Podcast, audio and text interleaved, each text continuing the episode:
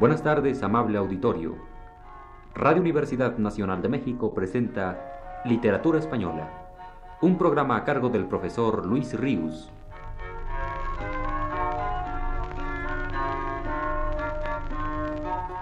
El profesor Luis Ríos nos dice en su último texto. Nacido en México, Juan Ruiz de Alarcón es uno de los cuatro grandes autores dramáticos de la Edad de Oro española, y de ellos el de obra más reducida. En ella sobresalen las comedias en cuyos personajes principales simboliza el poeta algún vicio humano.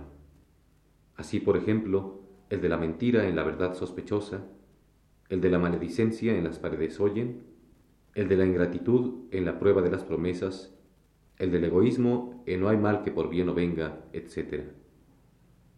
Alfonso Reyes escribió sobre él. Representa la obra de Alarcón una mesurada protesta contra Lope, dentro, sin embargo, de las grandes líneas que éste impuso al teatro español. A veces sigue muy de cerca al maestro, pero otras logra manifestar su temperamento de moralista práctico de un modo más independiente. Y en uno y otro caso da una nota sobria, y le distingue una desconfianza general de los convencionalismos acostumbrados, un apego a las cosas de valor cotidiano que es de una profunda modernidad, y hasta una escasez de vuelos líricos provechosamente compensada por ese tono conversable y discreto tan adecuado para el teatro. Nota Pedro Enrique Sureña, que es Alarcón un temperamento en sordina, preciosa anomalía de un siglo ruidoso. Y Menéndez y Pelayo escribe, su gloria principal será siempre la de haber sido el clásico de un teatro romántico, sin quebrantar la fórmula de aquel teatro, ni amenguar los derechos de la imaginación en aras de una preceptiva estrecha o de un dogmatismo ético. La de haber encontrado por instinto o por estudio aquel punto cuasi imperceptible en que la emoción moral llega a ser fuente de emoción estética. Complejísima debió ser la elaboración de esta psicología refinada. Un claro sentimiento de la dignidad humana parece ser su último fondo, y a medida que del yo íntimo avanzamos hacia sus manifestaciones sociales y estéticas, vamos encontrando, como otras tantas atmósferas espirituales, un viril amor de la sinceridad que nunca desciende a la crudeza, un gran entusiasmo por la razón que quisiera instaurar sobre la tierra el régimen de la inteligencia y siempre dedicado a mostrarnos el desconcierto de las existencias que gravitan fuera de esta ley superior. Cierto orgullo caballeresco del nombre y la prosapia, por afición al mayor decoro de la vida, como una nueva dignidad que sirve de máscara a la dignidad interior. El gusto de la cortesía y el cultivo de las buenas formas, freno perpetuo de la brutalidad, que hace vivir a los hombres en un delicado sobresalto, el disgusto de la rutina y los convencionalismos de su arte, pero sin consentir nunca, por el culto de la moderación, un solo estallido revolucionario, una elegancia epigramática en sus palabras y en sus retratos un objetivismo discreto, una actitud de cavilación ante la vida, ocasionada tal vez por su desgracia y defectos personales, y hasta por cierta condición de extranjero que todos se encargaban de recordarle. Finalmente, una apelación a todas las fuerzas organizadoras de que el hombre dispone, una fe perenne en la armonía, una ansia de mayor cordialidad humana, que imponen a su vida y a su obra un sello de candidez.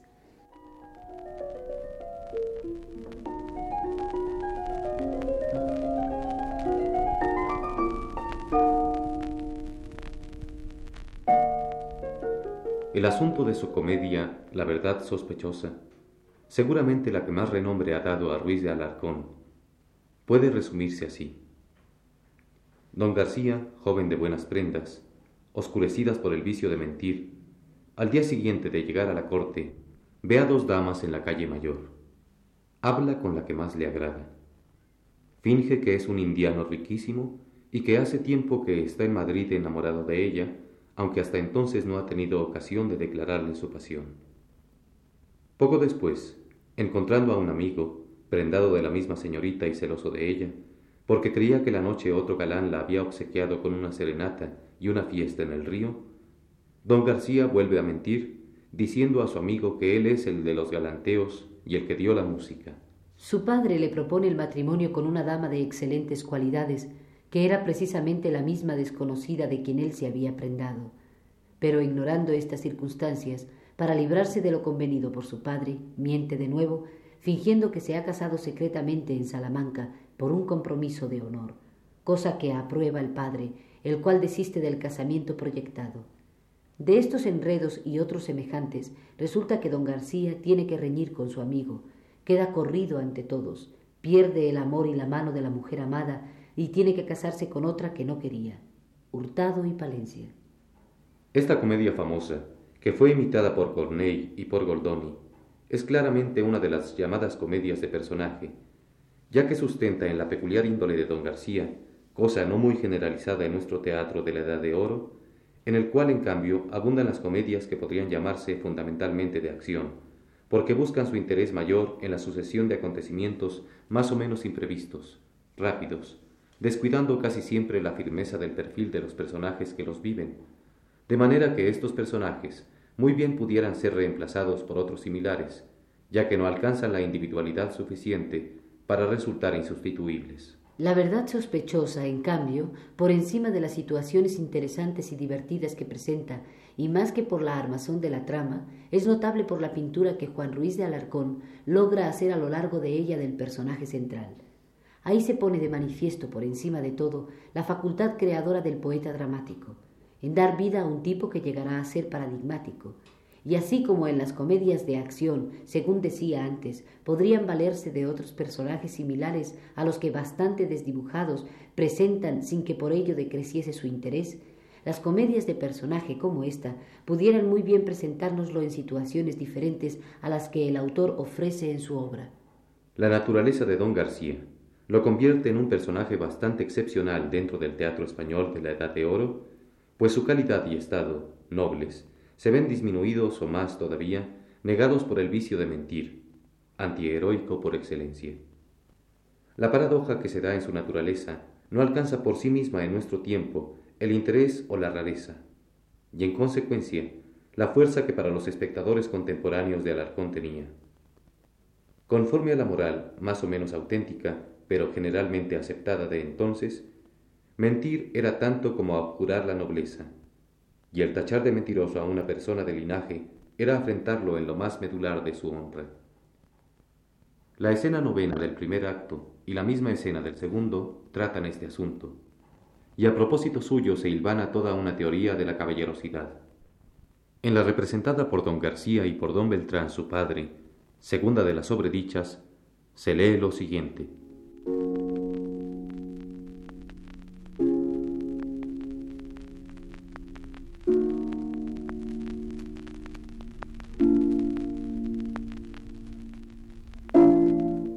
Caballero García? Téngome por hijo vuestro. ¿Y basta ser hijo mío para ser vos caballero? Yo pienso, señor, que sí. Qué engañado pensamiento. Solo consiste en obrar como caballero el serlo. ¿Quién dio principio a las casas nobles? Los ilustres hechos de sus primeros autores. Sin mirar sus nacimientos, hazañas de hombres humildes honraron sus herederos. Luego en obrar mal o bien está el ser malo o ser bueno. ¿Es así? Que las hazañas de nobleza no lo niego, mas no neguéis que sin ellas también la da el nacimiento. Pues si honor puede ganar quien nació sin él, ¿no es cierto que por el contrario puede quien con él nació perdello? Es verdad. Luego, si vos obráis afrentosos hechos, aunque seáis hijo mío, dejáis de ser caballero. Luego, si vuestras costumbres os infaman en el pueblo, no importan paternas armas, no sirven altos abuelos. ¿Qué cosa es la fama, diga a mis oídos mesmos, que a Salamanca admiraron vuestras mentiras y enredos? ¿Qué caballero y qué nada?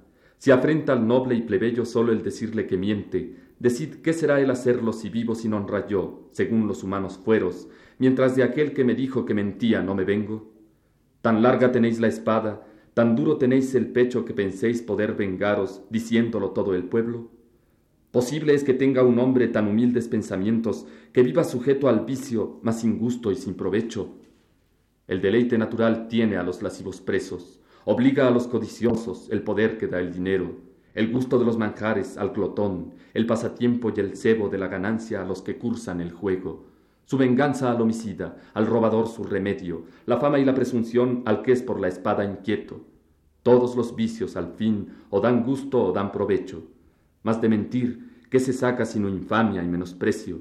Quien dice que miento yo, ha mentido. También eso es mentir, que aún desmentir no sabéis sino mintiendo.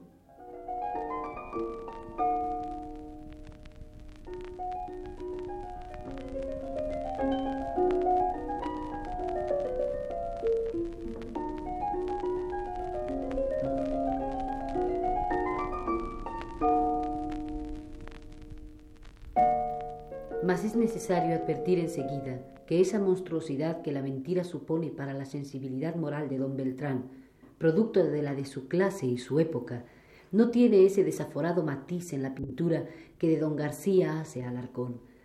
Si así fuera, el castigo final tendría, para estar en correspondencia con la culpa, que ser mucho más severo, conforme a lo establecido en la literatura de aquella edad tan celosa en su intención ética. La luz a la que enfoca Alarcón el problema del personaje, más que sentenciosamente moral, es sobre todo crítica. El vicio que afea la índole de don García no es tanto congénito como producto de una sociedad en muchos aspectos hipócrita y en otros extremadamente convencional. De cierta manera, don García justifica su mentira en dos ocasiones apelando a sendos falsos valores sociales que había de respetar el hombre de su tiempo. Así, finge haber organizado la fiesta en el río, según le dice a su criado.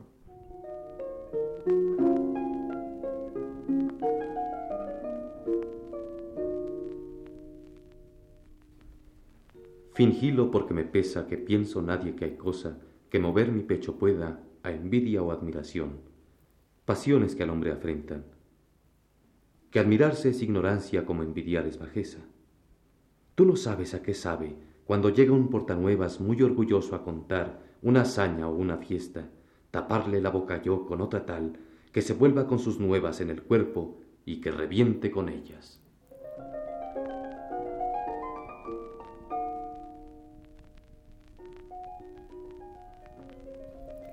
La mentira de haberse hecho pasar por indiano rico nace de la incitación que el desmedido y desvergonzado interés de las mujeres por el dinero le produce a don García, y así se lo explica también a su criado.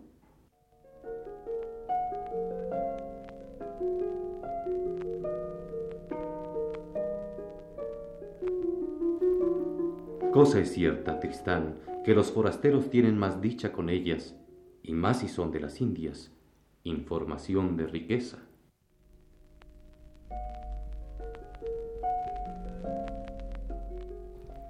El haber negado su reciente llegada a la corte también implica una crítica social. Mas ahora venga lo de haber un mes que estás en la corte. ¿Qué fin llevas habiendo llegado ayer? Ya sabes tú que es grandeza esto de estar encubierto, o retirado en su aldea, o en su casa descansando.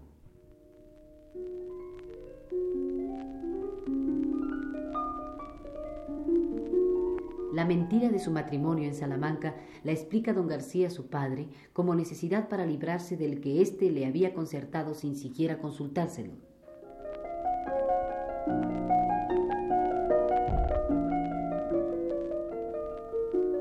Parecerme que sería respetar poco tus canas, no obedecerte pudiendo, me obligó a que te engañara. Error fue, no fue delito, no fue culpa, fue ignorancia la causa, amor.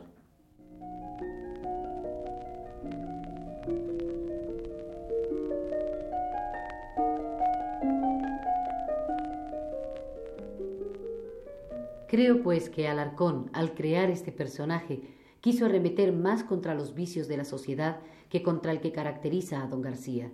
De ahí el haber escogido como causa expresivo la comedia en su acepción más estricta y no el drama o la tragicomedia, cosa que hubiera resultado coherente al riguroso planteamiento de la mentira como un problema moral individual, lo cual no existe, por lo menos de un modo fundamental, en la verdad sospechosa.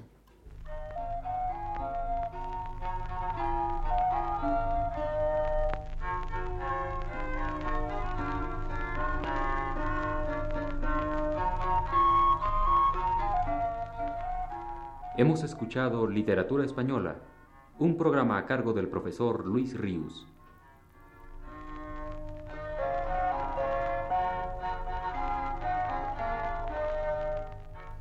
En una intervención especial, escucharon ustedes las voces de Aurora Molina, Claudio Obregón y Óscar Chávez, Agradecemos su atención y le invitamos para el próximo viernes a las 18 horas.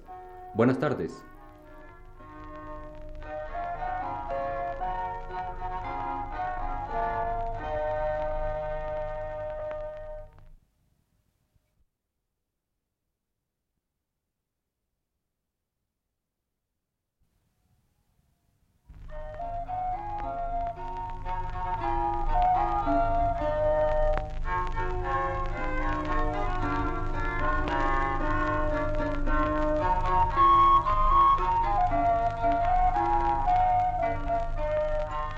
Buenas tardes, amable auditorio.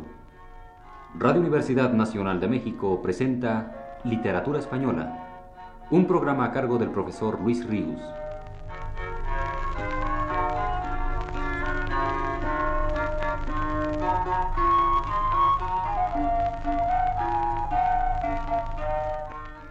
El profesor Luis Ríos nos dice en su último texto. La fecundidad de Lope de Vega no tiene par en ningún otro poeta dramático de ningún tiempo ni país. Si a esto añadimos que él fue quien dio forma definitiva a la comedia española y quien logró arrastrar al pueblo al teatro, al grado de convertirlo en el entretenimiento popular más gustado y apasionante, entenderemos la devoción, a veces envidiosa, a veces filial, que sus contemporáneos le tuvieron, y que difícilmente también podrá alcanzar la de los suyos otro escritor fénix de los ingenios, monstruo de la naturaleza, lo llamaron, y cuando escribían sobre él eran palabras hiperbólicas las únicas que creían convenir a su grandeza. Recordemos cómo cuenta Cervantes en el prólogo a sus comedias y entremeses el advenimiento de Lope a la escena española.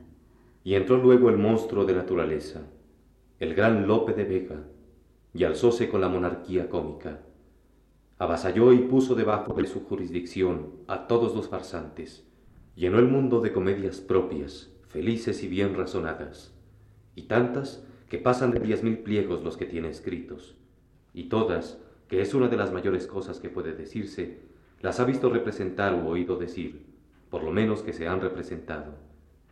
Y si algunos, que hay muchos, han querido entrar a la parte y gloria de sus trabajos, todos juntos no llegan en lo que han escrito a la mitad de lo que él solo. De niño ya escribía teatro. Él nos lo dice. Y yo las escribí de once y doce años, de a cuatro actos y de a cuatro pliegos. Y no obstante que por lo general su fecundidad no estaba reñida con la atención que dedicaba al pulimento y a la corrección de sus escritos, muchas comedias suyas se engendraron y nacieron en un mismo día. También nos los dice él y más de ciento en horas veinticuatro pasaron de las musas al teatro. Algunos autores suponen que escribió cerca de mil ochocientas comedias. Aunque la cifra sea exagerada, ella puede dar al lector plásticamente una idea del volumen de la producción teatral de Lope. Una biblioteca entera de una familia culta. Huelga decir que casi no hay tema ni motivos que Lope no tratara dramáticamente.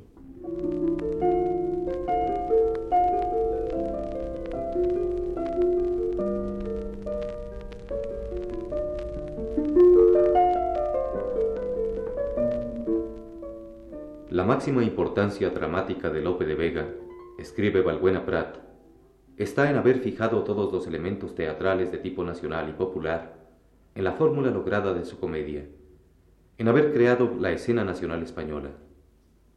Su espíritu abrazaba todo el espíritu medieval hispano, historia, leyenda, suficientemente vivo en el público que tenía grabada en su memoria la huella luminosa del romancero.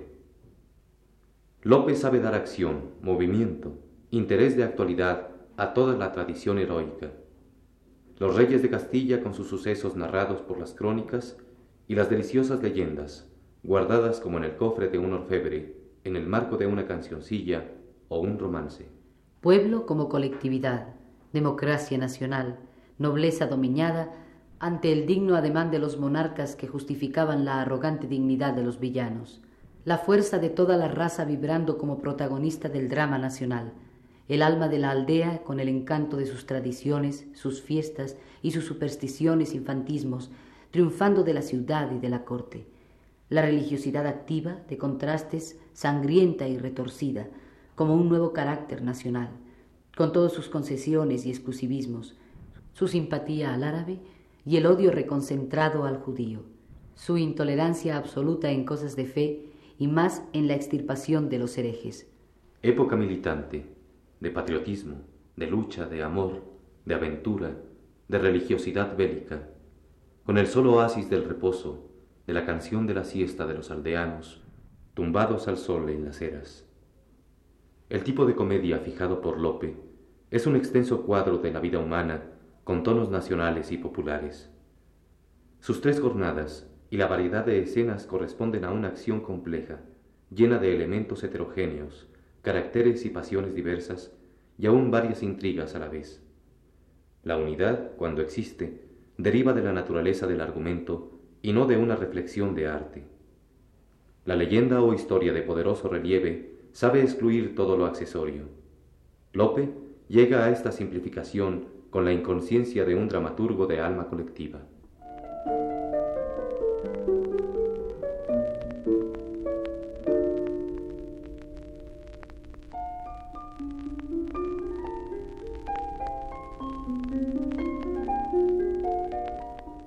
Peribáñez y el Comendador de Ocaña es una de las comedias de Lope cuyo tema trata de la defensa que de su honra hace un villano frente a la inescrupulosidad de un noble que intenta despojarlo de ella.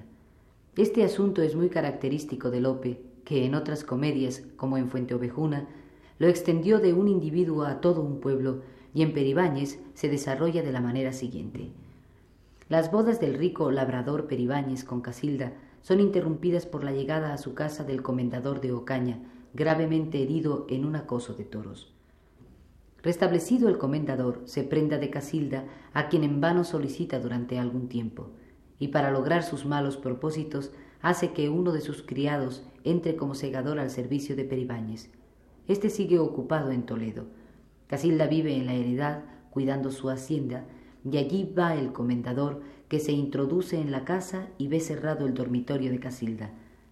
Repite sus proposiciones y la dama finge no conocerlo, contestándole honradamente, unas veces en serio, otras en burla, hasta que llama a los segadores. Peribáñez ha visto en Toledo un retrato de su mujer que se hace por orden del comendador, sin que ella lo sepa, y empieza a sospechar. El comendador lo nombra capitán de una tropa que va a pelear con los moros, tratando de alejarle. Peribáñez sale con su gente, pero vuelve de incógnito y se esconde en su casa. Oye poco después al comendador que ha podido penetrar también allí. Peribáñez se detiene un momento para ver claro en tan terrible situación. Se convence de la inocencia de su esposa y mata al execrable comendador. El rey manda que se castigue severamente a Peribáñez. Este cuenta al rey lo sucedido y don Enrique, el doliente, presentado aquí una vez más con el carácter de justiciero, aprueba lo que hizo Peribáñez en defensa de su honor y confirma su nombramiento de capitán. Hurtado y Palencia. Ya en la primera escena de esta comedia advertimos algo que es peculiar del teatro lopesco, siéndolo también en general del teatro español, la intervención de la lírica. Desde los testimonios más antiguos de nuestra escena, el auto de los Reyes Magos y el auto del Nacimiento de Gómez Manrique que culminan con el canto de un villancico, hasta el teatro de García Lorca, Alberti y Miguel Hernández, contemporáneo nuestro, la presencia del elemento lírico es una constante en la poesía dramática española. Antes de Lope es Gil Vicente quien más delicadamente la utiliza, pero es Lope quien logra integrar ese elemento definitiva y admirablemente a nuestra comedia.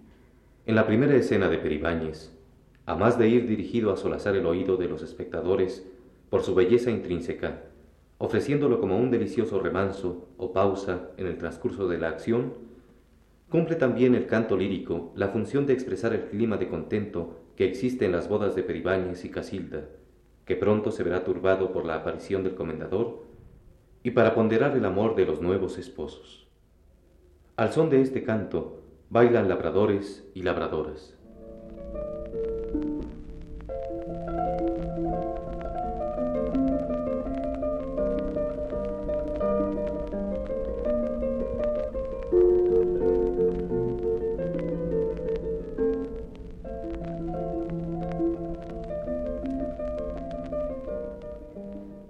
Dente para bienes el mayo garrido, los alegres campos, las fuentes y ríos, alcen las cabezas los verdes alisos y con frutos nuevos almendros floridos, echen las mañanas, después del rocío, en espadas verdes guarnición de lirios, suban los ganados por el monte mismo que cubrió la nieve a apacer tomillos, y a los nuevos desposados eche Dios su bendición, para bien les den los prados, pues hoy para en uno son montañas heladas y soberbios riscos, antiguas encinas y robustos pinos, dad paso a las aguas en arroyos limpios que a los valles bajan de los hielos fríos.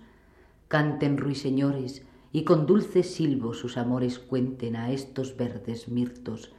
Fabriquen las aves con nuevo artificio para sus hijuelos amorosos nidos. Y a los nuevos desposados eche Dios su bendición, para bien les den los prados, pues hoy para en uno son.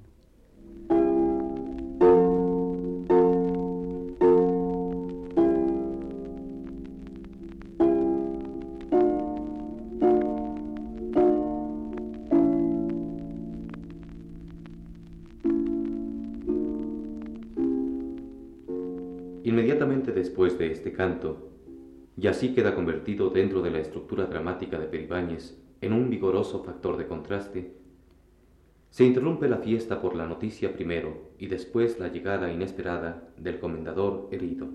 Función semejante desempeña el canto lírico popular en la escena octava del segundo acto, puesto en boca de uno de los segadores de Peribáñez y Casilda, al tiempo que con sus compañeros, entre ellos un criado del comendador, se disponen a dormir, estando Peribáñez ausente, Casilda sola en su casa y el comendador acechando la ocasión para entrar en la casa de la hermosa villana. Inmediatamente después de haber recibido el espectador el halago del remanso lírico que habla graciosa, cínicamente del amor, se producirá la complicada acción del asalto a la casa de Casilda por el comendador. El canto a que me refiero es el famoso y hermosísimo Trébole hay Jesús como huele, Trébole hay Jesús, qué olor, trébole de la casada, que a su esposo quiere bien, de la doncella también, entre paredes guardada, que fácilmente engañada sigue su primer amor. Trébole hay Jesús como huele, trébole hay Jesús, qué olor. Trébole de la soltera, que tantos amores muda, trébole de la viuda, que otra vez casarse espera, tocas blancas por de fuera, y faldellín de color. Trébole hay Jesús como huele, trébole hay Jesús qué olor.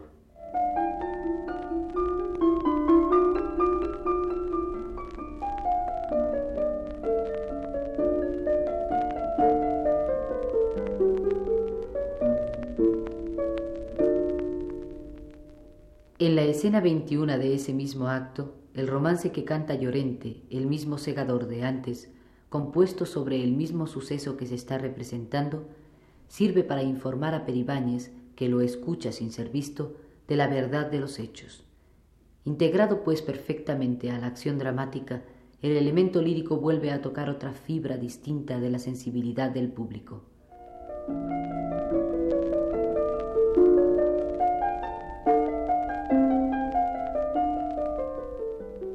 La mujer de Peribáñez hermosa esa maravilla. El comendador de Ocaña de amores la requería. La mujer es virtuosa cuanto hermosa y cuanto linda. Mientras Pedro está en Toledo, de esta suerte respondía. Más quiero yo a Peribáñez con su capa la partilla, que no a vos, comendador, con la vuestra guarnecida.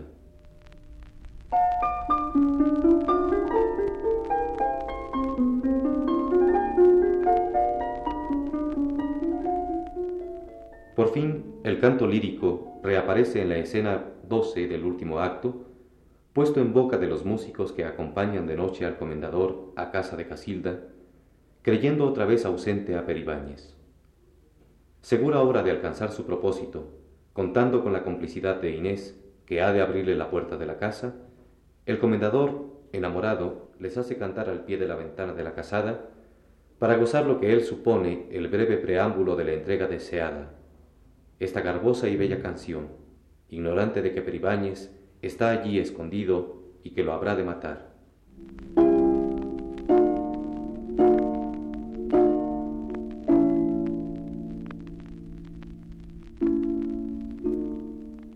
Cogióme a tu puerta el toro, linda casada, no dijiste Dios te valga. El novillo de tu boda a tu puerta me cogió, de la vuelta que me dio se rió la villa toda. Y tú, grave y burladora, linda casada, no dijiste Dios te valga.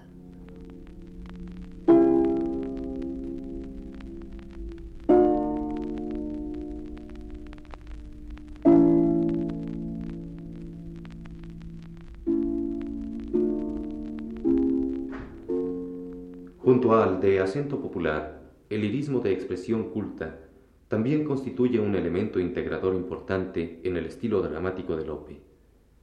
Estos remansos líricos, cultos o populares, dotan de una nueva dimensión a su teatro. Merced a ellos, el espectador, embebido, inmerso en la acción de la obra, se sale a veces de ella levemente, como para gozarla también de una manera distinta, como mero espectáculo de calidad distante. Esta doble perspectiva es la que enriquece extraordinariamente al teatro de Lope, y en el juego que de ella hace nadie superó en oportunidad y armonía al Fénix de los Ingenios. Esta segunda manera de distensión lírica ya se ciñe a un tono madrigalesco, como en estos versos puestos en boca del comendador. Escena undécima, acto primero.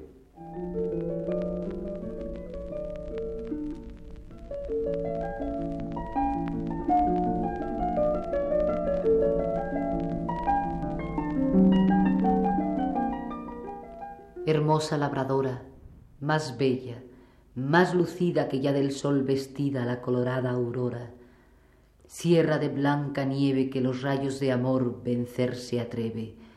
Parece que cogiste con esas blancas manos en los campos lozanos que el mayo adorna y viste cuantas flores ahora céfiro engendra en el regazo aflora. Yo vi los verdes prados llamar tus plantas bellas, por florecer con ellas de su nieve pisados, y vi de tu labranza nacer el corazón verde esperanza. Venturoso el villano que tal agosto ha hecho del trigo de tu pecho con atrevida mano, y que con blanca barba verá en sus eras de tus hijos parva. Para tan gran tesoro de fruto sazonado, el mismo sol dorado te preste el carro de oro, o el que forman estrellas, pues las del norte no serán tan bellas por su azadón trocara mi dorada cuchilla, a ocaña tu casilla, casa en que el sol repara. Dichoso tú que tienes en la troj de tu lecho tantos bienes.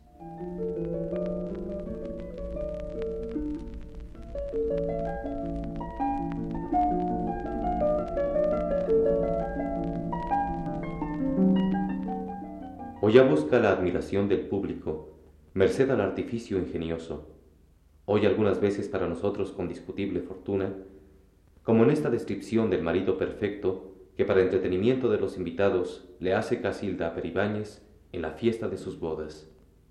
Escena número 9, acto primero.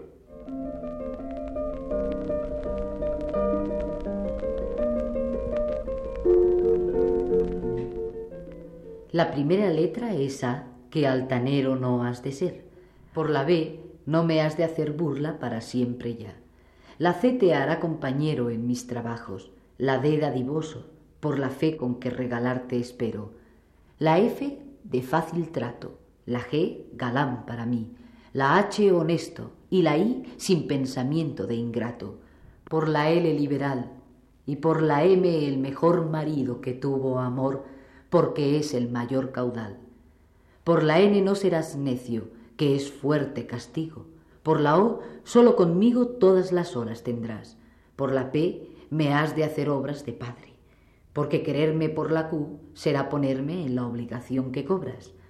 Por la R regalarme y por la S servirme. Por la T tenerme firme. Por la B verdad tratarme. Por la X con abiertos brazos imitarla así. Y como estamos aquí, estemos después de muertos.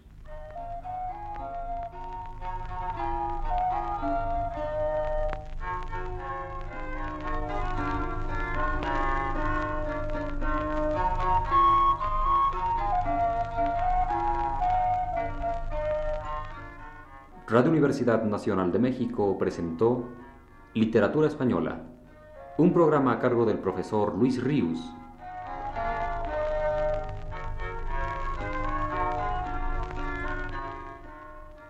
En una intervención especial, escucharon ustedes las voces de Aurora Molina y Claudio Obregón. Agradecemos su atención y les invitamos para que el próximo viernes a las 18 horas nuevamente esté con nosotros. Buenas tardes.